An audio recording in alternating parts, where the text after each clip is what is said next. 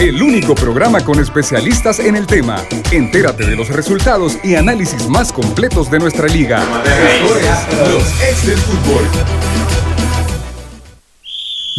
Hola, ¿qué tal? Buenas tardes, bienvenidos a los ex del fútbol en este lunes. Gracias por iniciar esta semana con nosotros. Tenemos mucho que comentar, lo que nos dejó la jornada número 18, además del análisis del Boca versus Fluminense. Así que la invitación para que se quede con nosotros a través de Radio Sonora y las diferentes plataformas. Don Lisandro, ¿cómo está? Bien, vamos a comentar una, para mí, qué malos partidos que vi no hay uno que se salve, que tú puedas decir qué bonito nuestro, nuestro fútbol, ¿verdad? Yo creo que eso realmente debería preocupar Yo creo que como que ya todo el mundo aceptó lo que tenemos y, eso es, y, y, ya hasta ahí quedémonos. Y es una lástima. Encima el arbitraje tampoco ayuda mucho, ¿verdad? Manuel, ¿qué tal? Bien, bien, por acá Diana, con sensaciones eh, bastante duras respecto a lo que decía Lisandro, si es cierto, no hemos visto el mejor nivel probablemente. Eh, y aparte de eso, pues vamos a analizar, como bien decías, la final de la Copa Libertadores, eh, una final en la que a mi juicio queda campeón el equipo que más lo merecía. No, no solo hablo de la final en sí, que fue bastante pareja y que Boca por mucha voluntad logró poner en aprietos a, Fluminense, sino hablo de todo el torneo. El torneo que hace Flu es eh, muy interesante como para poder analizar con una inspiración incluso europea en cuanto a su flujo de, fútbol. Sí. Vamos a iniciar con esta jornada 18 con el partido entre Dragón y Firpo. Hay situaciones que no sé, señor productor, si podemos primero tocar el tema que se dio en este encuentro eh, para quedarnos analizando todos los partidos. Y es la situación que se da con el jugador Tardelis Peña y aficionados del Club Deportivo Dragón. Una lástima que nuevamente en pleno siglo XXI estamos viviendo situaciones de racismo. Y es algo que se puede controlar, hay videos, así que de forma, esto es un llamado que hago de manera eh, personal, se tomen en cuenta todas estas situaciones y que Dragón tome cartas en el asunto porque hay pruebas, así que fácilmente pueden hacer y marcar un antes y un después con este tipo de actos. Club Deportivo Luis Ángel Firpo informa a la afición, medios de comunicación y público en general. Lamentamos que tras la finalización del encuentro deportivo de esta tarde ante Dragón, nuestro jugador Tardelis Peña sufrió un lamentable y repudiable acto de racismo de parte de aficionados. Manifestamos nuestra firme condena ante estos hechos que atentan contra los derechos fundamentales y la dignidad de las personas y que nada tienen que ver con los valores que representan el fútbol y el deporte. Estos ataques, como los que ahora sufre nuestro jugador o los que puede sufrir cualquier deportista, no puede tener cabida en una sociedad como la nuestra. Esperamos que los tribunales correspondientes actúen para que este tipo de actos no se repitan en las canchas de nuestro país.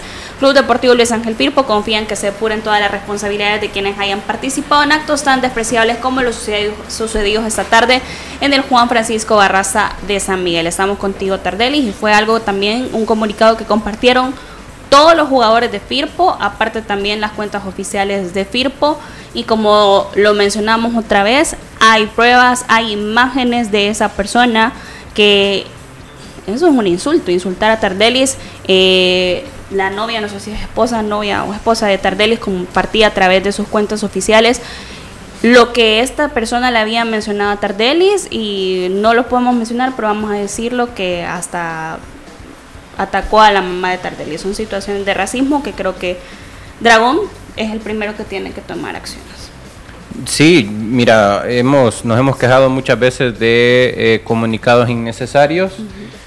Estos son comunicados que tienen valor. Eh, yo creo que dentro de, toda la parte o las deficiencias eh, deportivas que podemos tener eh, y deficiencias administrativas también que puedan existir, yo creo que las deficiencias humanas tienen cobran mucho más valor en, en este tipo de situaciones. Yo creo que a estas alturas de la vida que sigue existiendo gente que tenga el valor y el no, no, sé ni siquiera, no encuentro el calificativo, pero podría ser lo más repudiable del mundo llegar a expresarte de esa forma a un estadio contra un tipo que está eh, ejerciendo su trabajo. Eh, deja de lado si está haciendo su trabajo o está en cualquier... No, son son acontecimientos que no deben darse, sí hay que tomar cartas en el asunto, me sumo al, al, sentimiento del equipo y al sentimiento también de los jugadores que firmaron esto.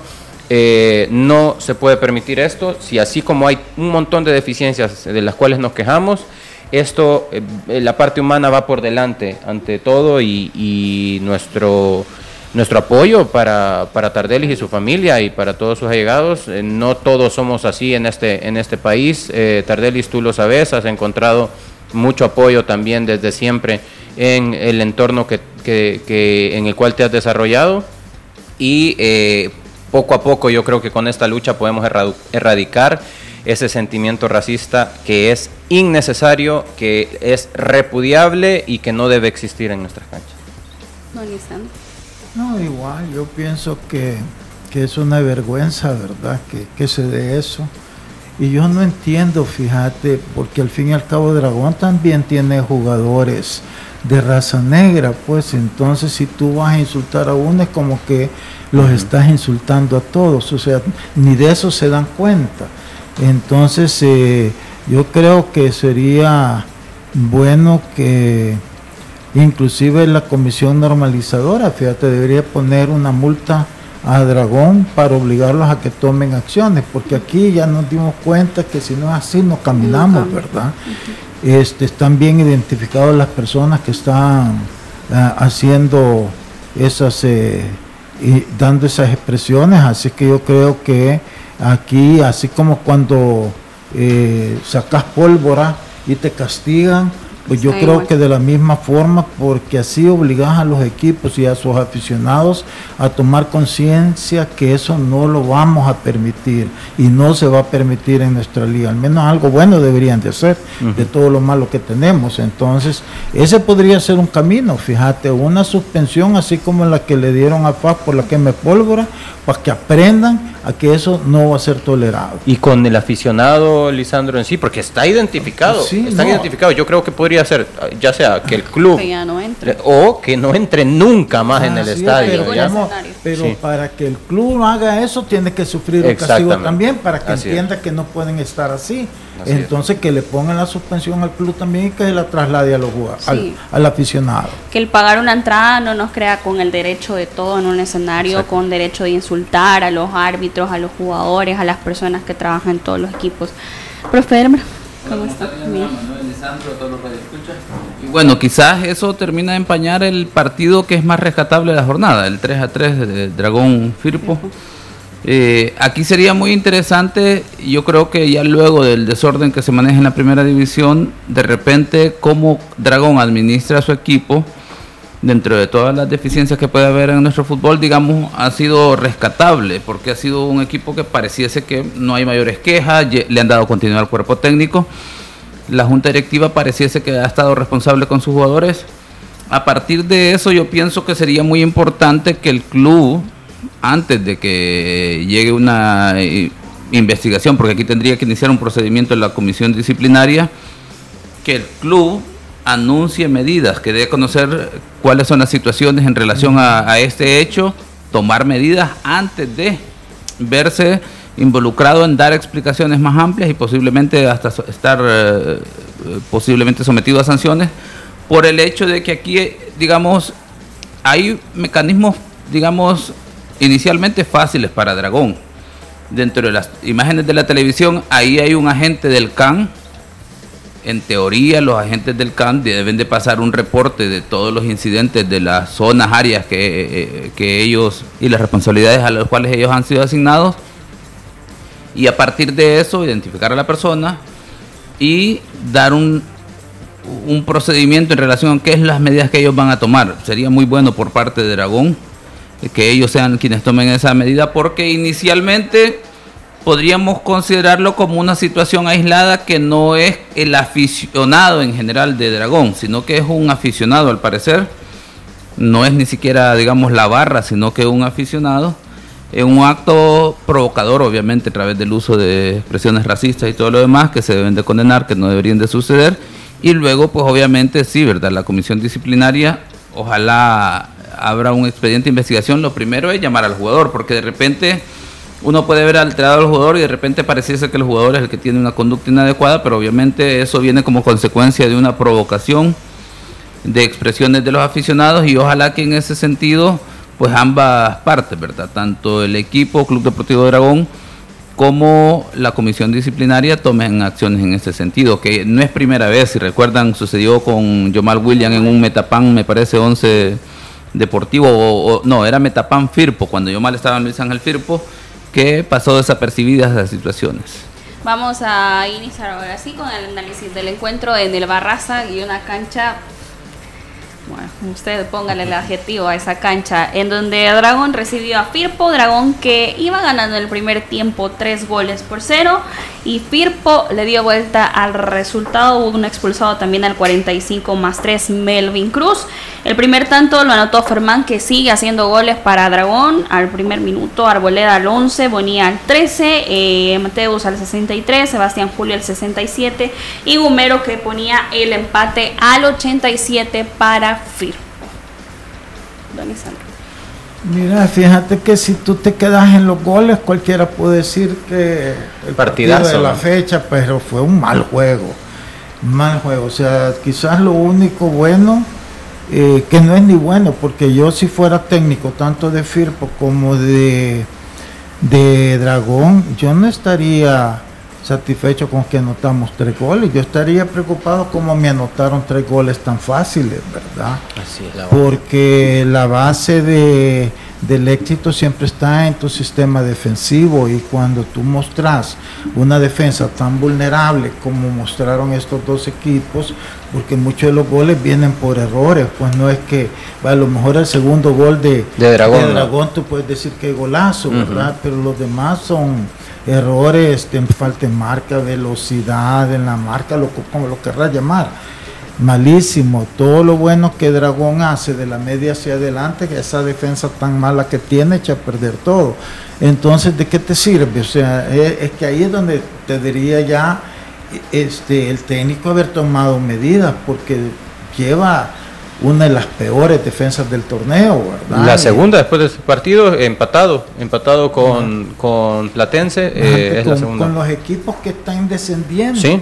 Entonces, ¿cómo puedes aspirar tú a algo serio si no importa cuántos goles metas, después te lo remontan? No, en este caso no lo remontaron, lo empataron. Remontar es cuando ganas. Ganas, así es. Entonces, este, y de una forma que tu defensa dio agua por todos lados aún en el primer tiempo, ganando 3 a 0 y con 11 jugadores, Firpo tuvo unas dos ocasiones por mala aplicación defensiva de Dragón. Entonces, ese es un problema bien serio, ¿verdad? Y Firpo igual lo agarran dormido de una forma increíble, los jugadores perdidos, desordenados, este, ellos se benefician no de, su gran calidad, que tienen calidad, pero tampoco es para tanto. Es beneficiante todo lo que Dragón le regaló el segundo tiempo, con malas marcas, ese moreno de Dragón, este, ¿cómo se llama? ¿Se llama Moreno? No. Arboleda. ¿Ah? Arboleda. No, el defensa. El central.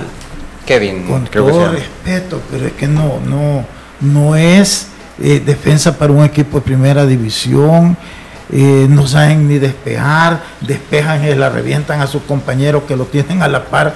O sea, cosas ridículas que viste en el partido que tú decís, puchica, qué, qué decepción de, de fútbol, ¿verdad? Kevin Moreno. Kevin Moreno, sí.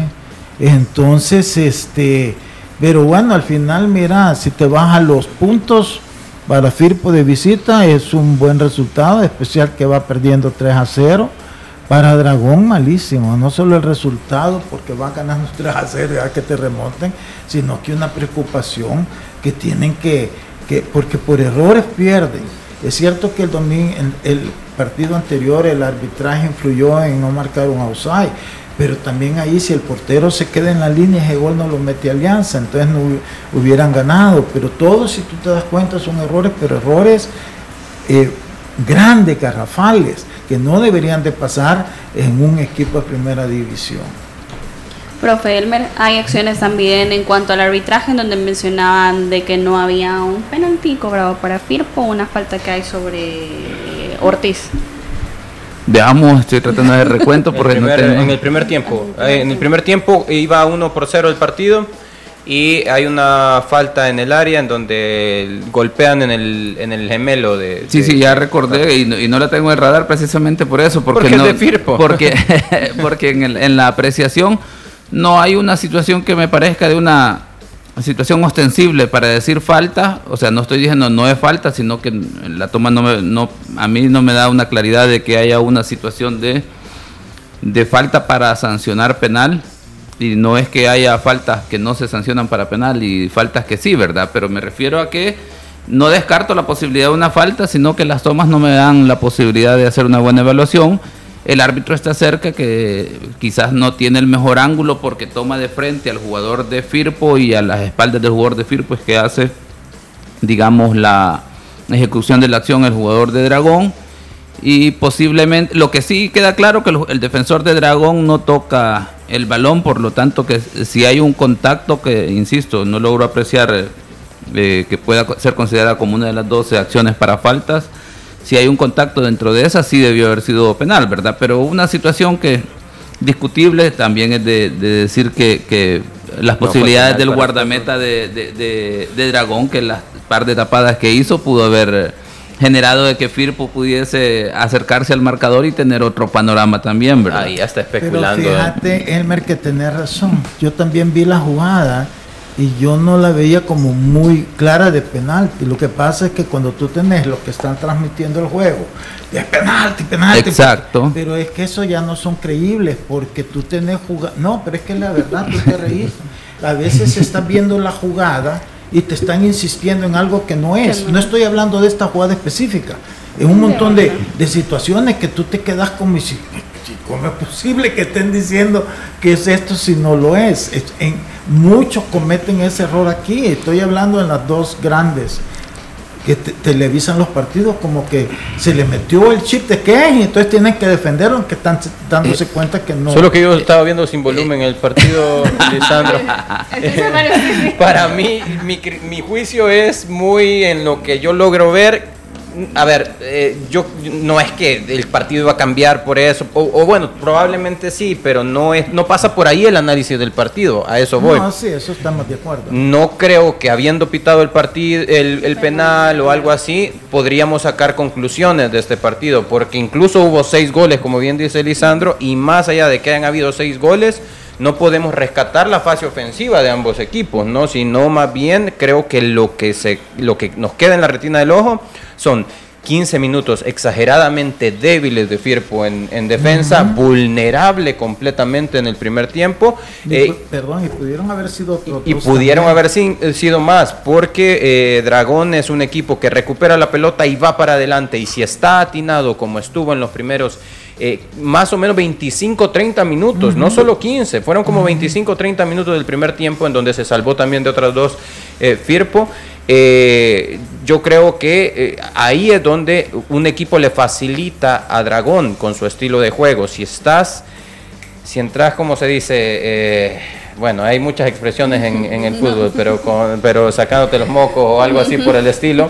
Pues de repente puede un equipo como Dragón te puede pegar tres bombazos y, y ya estás abajo en el marcador por tres goles. Luego de eso, lo que ya habíamos visto, Dragón, si bien es cierto, trata de terminar la jugada lo más rápido posible, recupera y se ve seducido por delanteros como Jair Arboleda, como Fermán, como el caso también de Montaño que ahora no está.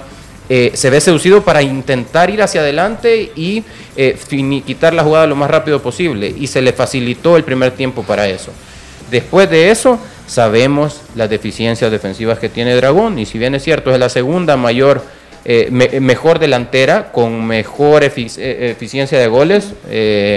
Y también la expulsión afecta, sobre todo en la saga, a Dragón. Sí, le afecta, pero es recurrente. Sí, pero fíjate que yo siento que, claro, siempre jugar con un jugador menos es de ventaja, estamos claros en eso. Pero yo siento que el planteamiento no lo no, no, pudo haberlo manejado distinto. Y lo Este, eh, el profe no lo hizo, por ejemplo, a el delantero, Arboleda se llama el delantero. Ese muchacho, si dejas a él y Fermín adelante, para los contragolpes posiblemente hubieran matado a Firpo, porque Firpo también andaba todo abierto y todo deslocados. pero Arboleda empieza como a, se hace lesionado, yo creo que vio que lo iban a cambiar, en lugar, de, ahí les hace falta esa, esa fortaleza mental de decir, vaya, vamos a replantear el juego el segundo tiempo, vamos 3 a 0, ellos se van a venir a buscar el empate, a buscar goles, vamos a quedar atrás, vamos a reformar la defensa y ustedes dos que son rápidos, que complementense ¿Sabes qué es lo que se dice?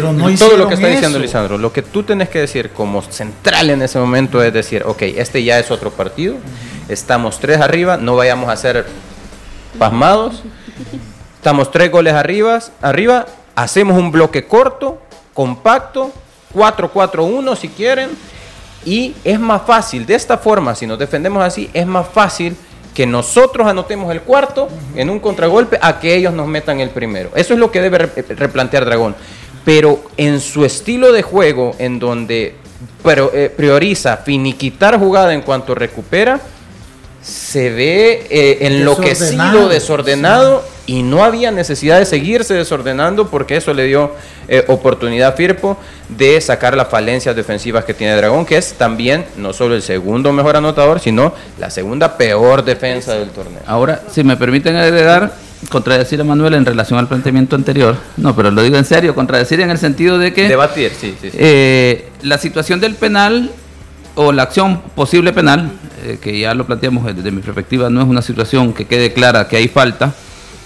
Tenemos que entender que en nuestro fútbol sí son puntos que pueden generar un punto de inflexión. No estamos diciendo que con este posiblemente Firpo empate el partido en el primer tiempo, ¿verdad? No, pero como nuestros equipos en general les hace falta mantener una idea de juego sólida, una estrategia sólida durante 45, ya no digamos 90 minutos, al haber una posibilidad de un penal y una posible y un posible gol, pues obviamente los equipos qué es lo que hacen? Replantear su equipo en eh, un poco más defensivo y sí genera un punto de inflexión, que lo mismo podría pasar en el otro partido que veremos más adelante, que un error arbitral puede cambiar la dinámica del partido, porque no es lo mismo que mantengas un 0 a 0, que ya un equipo vaya ganando 1 a 0 y automáticamente dicen, bueno, pongámonos las pilas y vamos por el empate, por ejemplo. Vamos a hacer una pausa, regresar vamos a hablar de la victoria de Metapan y por cierto vamos a analizar los buenos números que ha tenido Metapan en esta segunda vuelta. Los ex del fútbol. Regresamos. Vuélvete la estrella del futuro hoy. Libera tu potencial, siente la agilidad en tus pies, domina la cancha como nunca y llévate siempre la victoria. El futuro del fútbol ya está aquí. Nuevos Puma Future. The future is now. Encuéntralos en tiendas Puma y MD. ¿Te sientes estresado, con poca paciencia y te cuesta dormir? ¡Tranquilo! Toma Nervitran. Disminuye el estrés, la ansiedad y el insomnio. Con Nervitran recuperas tu lado bueno para tu tranquilidad y el bienestar de tu familia. Para esas molestias intestinales, los médicos recetamos colitisil. Colitisil favorece la digestión, evita los molestos gases y alivia la inflamación. Colitisil 100% natural. Contiene enzimas digestivas que previenen y alivian la colitis. Laboratorios Suizos, innovando con excelencia. Vuélvete la estrella del futuro, hoy. Libera tu potencial, siente la agilidad en tus pies, domina la cancha como nunca y llévate siempre la victoria. El futuro del fútbol ya está aquí. Nuevos Puma Future. The future is now. Encuéntralos en tiendas Puma y MD. Cuida tus niveles de colesterol y triglicéridos. Disminúyelos con Vitacil Omega 3. Vitacil Omega 3, el de la caja negra. Mejora la circulación y protege la salud de tu corazón. Vitacil Omega 3.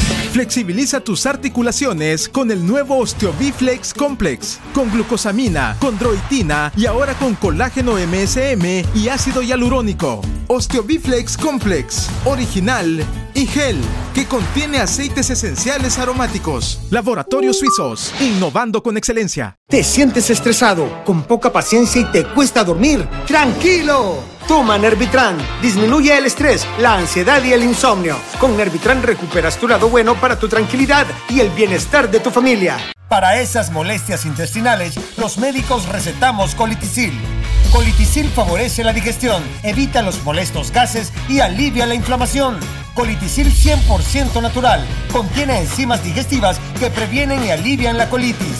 Laboratorios Suizos, innovando con excelencia. Vuélvete la estrella del futuro hoy. Libera tu potencial, siente la agilidad en tus pies, domina la cancha como nunca y llévate siempre la victoria. El futuro del fútbol ya está aquí. Nuevos Puma Future. The future is now. Encuéntralos en tiendas Puma y MD. Continuamos con los ex del fútbol.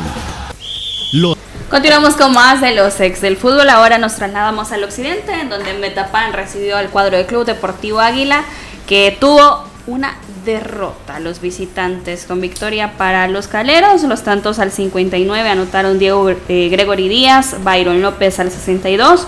Fueron expulsados Gerson Mayen y Guillermo Estradela respectivamente. Y antes de eso queremos compartirle la tabla del buen momento que vive en esta segunda vuelta el cuadro de Isidro Metapan. La tabla es correspondiente a esta segunda vuelta. Metapan lidera esa tabla, ¿por qué? Porque es el que ha sacado más puntos, 14 puntos en esta segunda vuelta, en lo que van de estas jornadas, Jocoro tiene 12, Águila tiene 11, Limeño tiene 9, Firpo 8, al igual que Paz, Dragón tiene 7, Alianza tiene 6, el Fuerte San Francisco tiene 5, Platense tiene 4, 11 y Santa Tecla Solo dos puntos en esta segunda vuelta, recordando que tienen partidos pendientes también algunos equipos de esto. Pero lo que vive en Metapán es lo que nosotros mencionábamos antes de iniciar esta segunda vuelta. Le vimos ese último partido de la primera vuelta en Metapán de que tenía acciones, don Lisandro lo mencionó, para poder hacer una excelente segunda vuelta y es lo que está marcando la diferencia y una victoria hoy sobre Águila. No, lo de Metapán es no diría yo excelente esta segunda vuelta, extraordinario, ¿verdad? Van liderando la tabla con 14 puntos después de todo lo que sufrieron en la primera. Este, me alegro un montón porque la verdad han tenido partidos también donde no solo es que han sacado el resultado, han jugado muy bien. Lamentablemente no podemos comentar mucho sobre el partido de Águila porque no lo pasaron en televisión, hemos visto los, los resúmenes nada más, pero no es lo mismo pero viene a culminar, si no me equivoco, con cinco victorias consecutivas que lleva ya, ¿verdad? O, cuatro de las últimas cinco, no sé.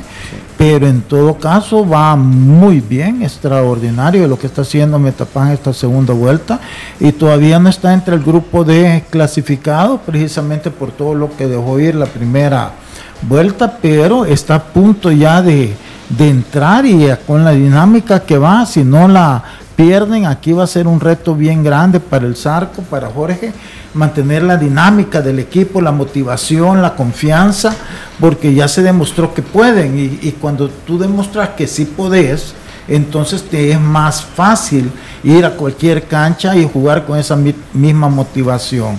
Así es que ojalá que continúen así, porque la verdad lo que han hecho desde el último partido de la primera vuelta ahorita es extraordinario. Cuatro victorias y un empate llevan los últimos cinco partidos. Pero cinco y de los últimos seis posiblemente, porque... Porque hay uno pendiente frente al Limeño, ese encuentro eh, que va a estar programado también para, eh, según dicen, el próximo, la próxima semana. Eh, Manuel.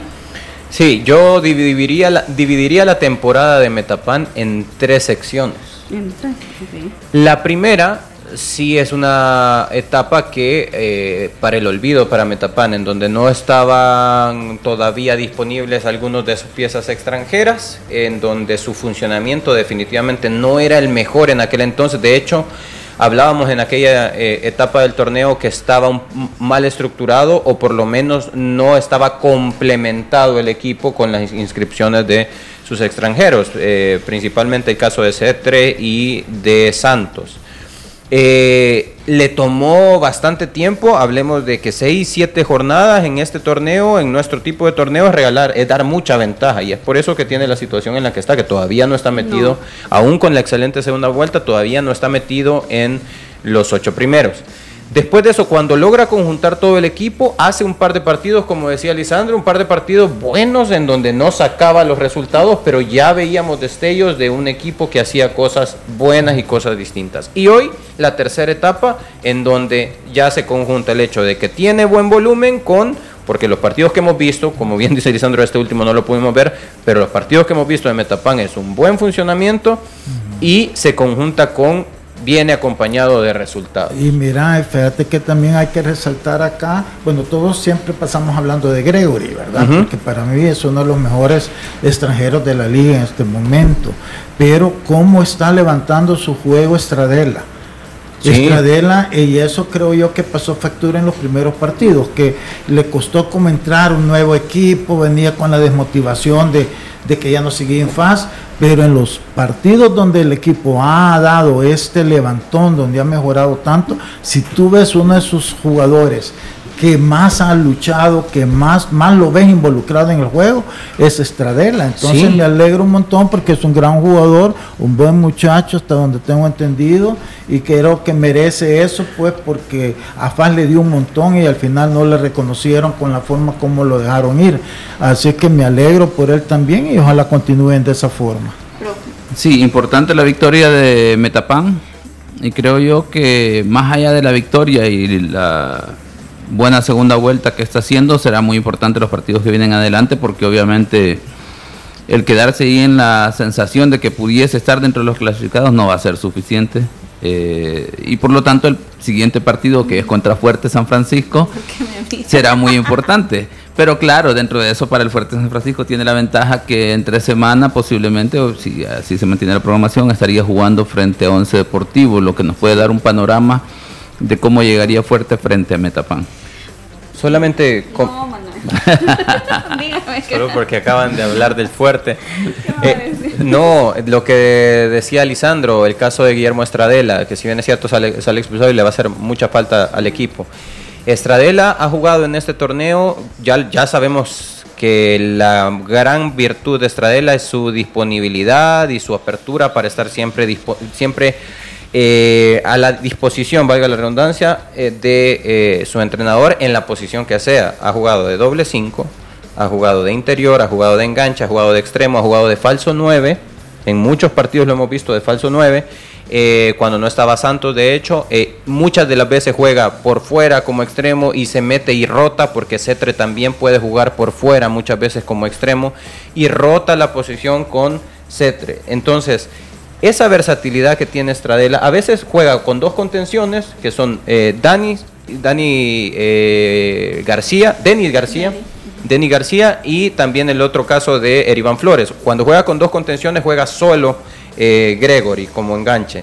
Pero de repente el Zarco tiene la variabilidad de poder utilizar a un solo contención, ya sea Denis o ya sea Erivan, y juega con dos interiores que juegan a la espalda de los contenciones rivales y ahí es donde hace muchísimo daño Metapan, tiene dos buenos ahí. Y es que sabes cuál es una, una cualidad se te convierte en, tu propio problema, en el caso de, Guillermo Estradela, que él es un muchacho 100% voluntarioso, él nunca le va a, a, reclamar por falta de voluntad y de actitud, anda por todos lados, corre hasta en extremo, y eso creo yo que juega en su contra, porque de repente te usan como ves que él puede en posiciones donde a lo mejor no es tu fuerte, pero... En pero, jugó hasta de lateral en algún momento. Y, acordémonos que cuando él vino acá, el primer torneo con FAS, quedó campeón de goleo en FAS, si no me equivoco si, era el líder de goleo de ellos. Él, cuando uno le pregunta mi posición en la que me siento más cómodo es de media punta, atrás del 9. Entonces, ahí lo empezaron a mover por todos lados,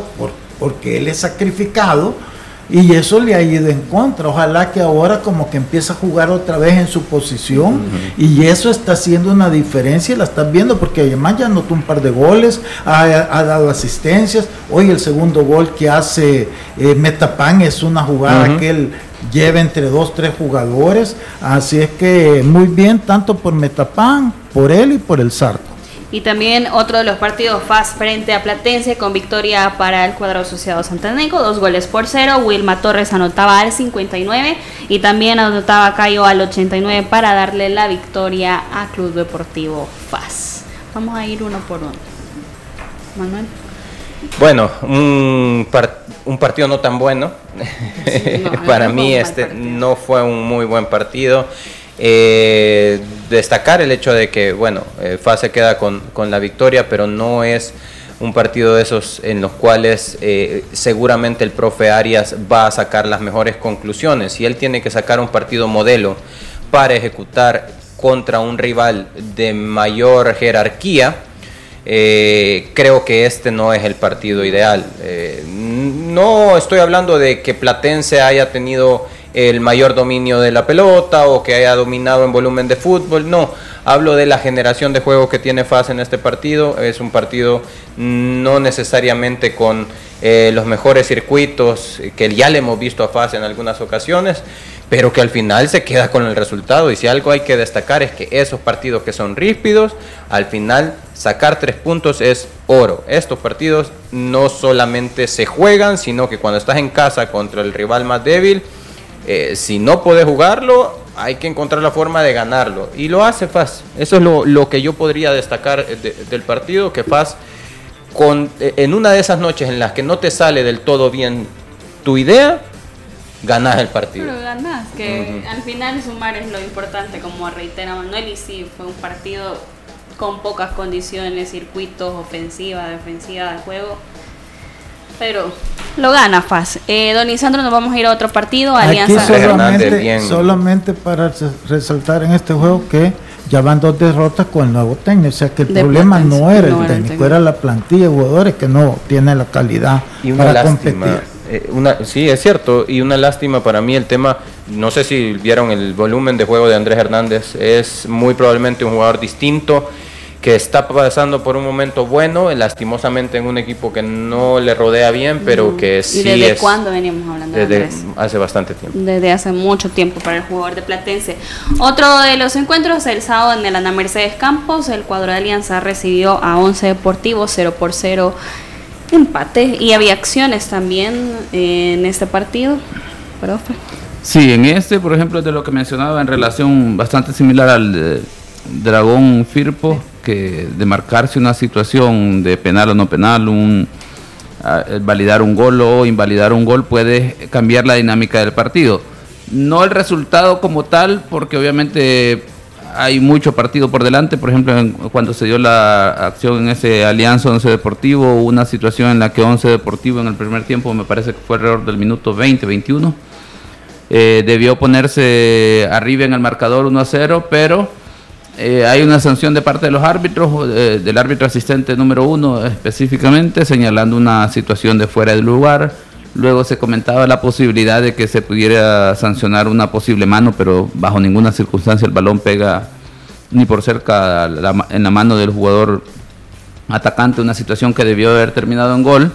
Con eso estamos hablando que Once Deportivo hubiese, si hubiese puesto 1 por 0 adelante en el marcador seguro hubiésemos tenido un partido con un ritmo completamente diferente, porque hubiese obligado al equipo adversario, Alianza en este caso, a buscar el resultado. Posiblemente un partido más abierto. Todo lo contrario, después de esa situación el partido se volvió hasta cierto punto aburrido, perdió dinámica de juego, intensidad y termina con un 0 a 0, ¿verdad? En segundo tiempo, de hecho, también hay una situación frente al árbitro asistente que indica el fuera de lugar inexistente, una mano de parte del defensor de Once Deportivo que tenía la posibilidad de auxiliarle al árbitro. Posiblemente aquí podemos excusar un poco al árbitro en el sentido de que tiene un grupo de jugadores que le pudieron tapar la visión y no tener una buena evaluación. Pero eso, a pesar de eso, no deja de ser un error el hecho de que tanto el árbitro no lo marque como el árbitro asistente no le auxilian en esas situaciones y tenemos dos situaciones de errores puntuales de los árbitros que pudo que sin duda hubiesen marcado un ritmo diferente de juego. Don Lisandro. Mira, yo creo que, bueno, ya lo del arbitraje, ya lo, lo Elmer, mal partido también, nada, que ya se le olvidó a, la alianza lo bien que jugaba, el, la posesión con eh, eh, salir jugando de atrás, este tener la paciencia para armar bien sus ataques, o sea, los buenos desplazamientos que tenían por las eh, bandas con Oscar Serén, con Juan Carlos Portillo, ya todo eso se olvidó y eso que tienen gente que puede jugar de esa forma como un Ezequiel o como, bueno, el mismo Michel Mercado que, que, que ahí jugaba él como por la banda, ¿verdad? Entonces lo de Alianza se ha vuelto un juego soso, malo como el resto del equipo, ya no hay ninguna diferencia que tú digas, ve qué bonito, mereció esto, Hoy lo de Alianza, no, bueno, contra Dragón en el último minuto con un gol que no debió de haber contar, empata. Hoy no le marcan un, le anulan más bien, porque este no es un posible penalti, no sabe si lo vas a matar o marcar. No, este fue un gol legítimo que le anulan al Once Deportivo. Entonces, si tú ves en los últimos dos partidos, es un reflejo de lo que es el torneo del campeón, de, Alianza.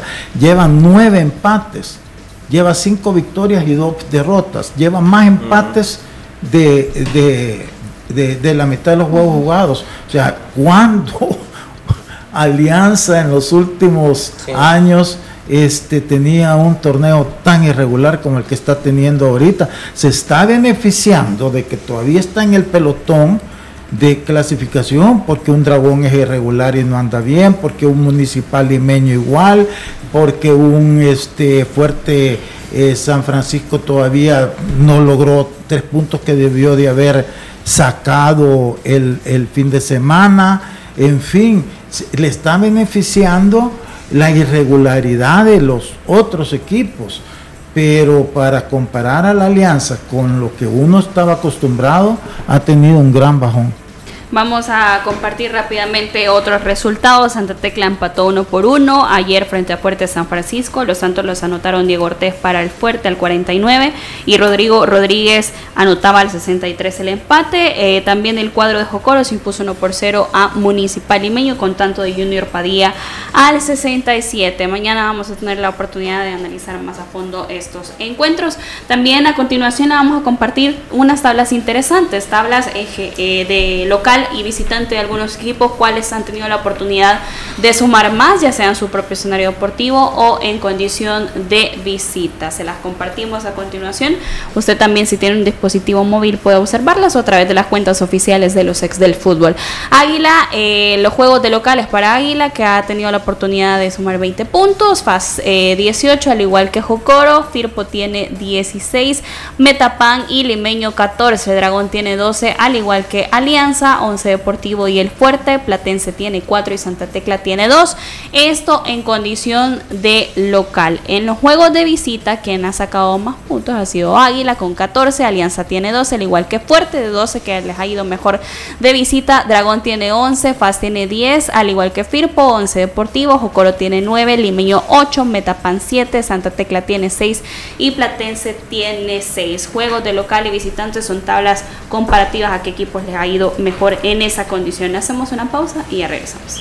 Los ex del fútbol. Regresamos. Vuélvete la estrella del futuro hoy. Libera tu potencial, siente la agilidad en tus pies, domina la cancha como nunca y llévate siempre la victoria. El futuro del fútbol ya está aquí. Nuevos Puma Future. The future is now. Encuéntralos en tiendas Puma y MD. ¿Te sientes estresado, con poca paciencia y te cuesta dormir? ¡Tranquilo! Toma Nervitran. Disminuye el estrés, la ansiedad y el insomnio. Con Nervitran recuperas tu lado bueno para tu tranquilidad y el bienestar de tu familia. Para esas molestias intestinales, los médicos recetamos colitisil. Colitisil favorece la digestión, evita los molestos gases y alivia la inflamación. Colitisil 100% natural. Contiene enzimas digestivas que previenen y alivian la colitis. Laboratorios Suizos, innovando con excelencia. Vuélvete la estrella del futuro, hoy. Libera tu potencial, siente la agilidad en tus pies, domina la cancha como nunca y llévate siempre la victoria. El futuro del fútbol ya está aquí. Nuevos Puma Future. The future is now. Encuéntralos en tiendas Puma y MD. Cuida tus niveles de colesterol y triglicéridos. Disminúyelos con Vitacil Omega 3. Vitacil Omega 3, el de la caja negra. Mejora la circulación y protege la salud de tu corazón. Vitacil Omega 3. Flexibiliza tus articulaciones con el nuevo Osteobiflex Complex. Con glucosamina, condroitina y ahora con colágeno MSM y ácido hialurónico. Osteobiflex Complex. Original y gel que contiene aceites esenciales aromáticos. Laboratorios Suizos, innovando con excelencia. Vuélvete la estrella del futuro hoy. Libera tu potencial, siente la agilidad en tus pies, domina la cancha como nunca y llévate siempre la victoria. El futuro del fútbol ya está aquí. Nuevos Puma Future. The future is now. Encuéntralos en tiendas Puma y MD. Continuamos con los ex del fútbol. A continuación, el análisis táctico con Manuel y Emiliano. Gracias a Nuevos Puma Future. The future is now. Continuamos con más de los ex del fútbol. ¿Sueñas con algún día ser la próxima estrella de fútbol? Ese futuro ya está aquí. Vivilo con los nuevos tacos para el fútbol Puma Future, The Future is Now, solo en tiendas Puma y MD. A continuación nos vamos al análisis táctico de la Copa Libertadores, en donde Fluminense recibió, bueno, en Río de Janeiro fue este partido, se enfrentaba a Boca Juniors y un duelo, Manuel, con condiciones muy interesantes en cuanto a la táctica que presentaron ambos equipos. Sí, así es, dos estilos distintos. Durante eh, la totalidad del, del torneo, eh, Boca había mostrado un pragmatismo con su clásico 4-4-2, en donde así salió a, jugar la final, eh, con línea de cuatro, con dos contenciones y Barco por izquierda y Medina por derecha. Y arriba jugaban la dupla de uruguayos, Cavani y Merentiel. Eh, ¿Qué es lo que había hecho Boca a lo largo del, torneo? Sinceramente, Boca había sido un equipo que tácticamente mostraba un orden eh, especial con el 4-4-2 en fase defensiva, en donde por lo general eh, tanto Medina también como Barco, Barco se volvía en un segundo, se convertía en un segundo lateral derecho, lateral izquierdo, perdón, y básicamente lo que Boca realizaba por lo general era quedar a expensas de lo que en ataque tanto Merentiel como Cavani podían eh, mostrar. El primer tiempo, cuando sucedía esto, Marcelo de repente lo que hacía era meterse en, media cancha, como lo hacía en el, en el Real Madrid cuando tenía Cross y Modric en ese sentido. Eh, pues se convertía en un 4 contra 2 en media cancha y es por eso en el primer tiempo que Fluminense logra eh, jugar también su partido, ¿no? Porque en media cancha lograba tener la pelota, eh, su eh, posesión de la pelota era la prioridad con un entrenador que tiene una influencia in- incluso guardiolesca en, la es, es incluso conocido y amigo de, Guardiola y eh, trata en lo posible de jugar de esa forma y eh, Fluminense lo había mostrado así a lo largo de toda la competencia toda la competencia propuso y trató en lo posible de tener eh, la mayor cantidad de tiempo eh, el balón. Todo esto iba a cambiar en el segundo tiempo, no necesariamente por flujos de juego eh, destacados por parte de, de Boca Juniors, sino más bien yo lo que veo es una actitud argentina en todo momento en el segundo tiempo, en donde Advíncula iba a conseguir el empate temprano en el segundo tiempo y es ahí donde comienza a poner contra las cuerdas a Fluminense, no necesariamente por un flujo de fútbol, sino aquello que en algún momento incluso Emiliano eh, nos ha hablado acerca de centros tempranos. Centros tempranos no tiene nada que ver con el tiempo, sino realizarlos con eh, desde esta posición en donde está Medina, por ejemplo, sabiendo que tenía a dos delanteros en el área, pues lo que hacía más bien era desde esta posición de Medina lograba central, centrar. Eh, Barco también desde esta posición lograba centrar. De hecho, el gol no necesariamente tiene que ver con una llegada hasta línea de fondo para central, sino también con una víncula que patea desde esta zona, no circuitos de juego que le permitían llegar hasta el, hasta el final. Y fue in- interesante lo que mencionaba Manuel porque también las condiciones eh, de la superioridad, no numérica, sino que en volumen de juego que presentó Fluminense fue interesante lo que hizo Dinis porque le gana en las bandas a Almirón y a Boca Juniors. Para mí eso fue algo prioritario en lo que mostró en ofensiva Fluminense y al final es lo que le da la victoria. Sí, eh, ahora hablemos de la última parte del partido que es desde la mm, mitad del segundo tiempo en adelante, ¿no? Eh, ¿Qué es lo que había eh, complicado a Boca en este momento? Era que Marcelo se había metido en media cancha y que también sus extremos, muchas de las ocasiones, sus extremos se juntaban por una zona. Vimos mucho esto. De hecho, el gol de Cano eh, es un gol en el que Keno y Arias se juntan por banda y Cano es quien en posición de extremo y eh, estaba ubicado en posición de extremo. Estos tres rotaban mucho, no tenían posición fija. Eh, Cano muchas veces aparecía como nueve, a veces aparecía como extremo. De hecho, su gol lo anota en un momento del partido en el que estaba rotado y permutado a posición de extremo y logra anotar el gol luego de una conjunción que realiza Arias y Keno, que son los extremos naturales del equipo y que en ese momento habían eh, conseguido desbordar por esa zona. ¿Qué hace después de esto? Después de la mitad del segundo tiempo, el único equipo que se arriesgó a una modificación como tal fue, eh, fue Fluminense. Abandona Ganso y quien ingresa es Kennedy, quien al final le iba a dar el partido a Fluminense con ese golazo y se queda con un 4-4-2 empatado. Fijó a los dos centrales, tanto a, Fijal como a, Valentini, y es ahí donde Kennedy, Kennedy logra conseguir el gol. Un gol que a la postre le iba a a, generar la expulsión.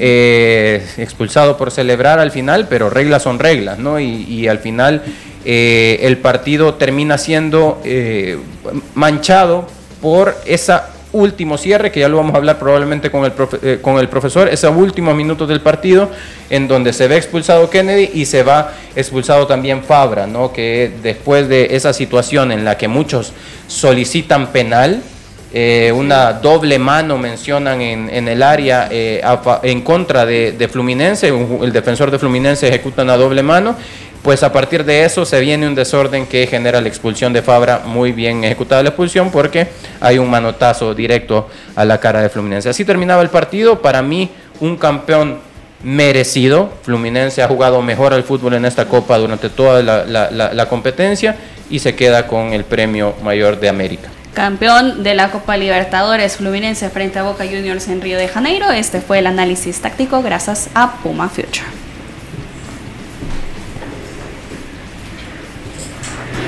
Este fue el análisis táctico con Manuel y Emiliano, gracias a Nuevos Puma Future. The future is now. Profe Elmer, hablemos de la acción que Manuel quería revisar. Eh, a mí me Libertadores. Sí, de hecho, destacar la situación de que pues todo lo que había generado el entorno de esta final en términos de expectativas por el tema de seguridad, al final pues creo yo que fue solventado de buena manera en términos de la organización. Y luego, pues obviamente, eh, la forma como se juega el partido, eh, el desempeño del arbitraje son situaciones que se pueden buscar como excusas para que o como detonantes para situaciones de violencia o con actos de, bronca en ese sentido. Dentro de eso el árbitro colombiano Roldán pues creo que hizo muy buen manejo del partido y en todas las situaciones eh, digamos hizo una buena evaluación y toma de decisiones al punto que en esas circunstancias que se reclaman pues a mí me parece que las terminó decidiendo de buena manera situaciones que eh, pueden generar debate definitivamente, ¿verdad? Pero del tema de debate a encontrar una situación justificada en las reglas de juego hay mucha diferencia y en ese sentido creo que la supo resolver muy bien. Y vamos a hablar de más de fútbol internacional y es que el Barcelona también eh, visitó a la Real Sociedad, se impuso 1 por 0 con tanto de Araujo al 90 más 2. ¿Qué le parece el partido? Hablando de malos partidos. Hablando de malos partidos, yo creo que este, bueno, fíjate que no es fue que, haya sido malo. Pasa que la Real Sociedad fue totalmente superior a Barcelona, ¿verdad? Eh, no mereció la victoria ni el empate hubiera sido creo que lo justo si vamos a hablar de eso es que la Real Sociedad hubiera sacado la victoria pero bueno no falló las una le falló, otra es la gran actuación de Ter Stegen, que hay que darle mérito, porque para eso está también, para eso lo tiene el Barcelona, y supo aguantar y que Barcelona tuviera ese 0 a 0, que viene casi en la última jugada con un gol de esos eh, eh, yo te digo, yo ni lo celebré, estaba tan molesto que ni celebré el gol. Otros sí, porque buscan el resultado. Yo no, yo estaba, pero de veras sentía que era un partido que tenían que perder a ver si así termina de despertar Chávez, ¿verdad? Con esa su justificación que siempre le da.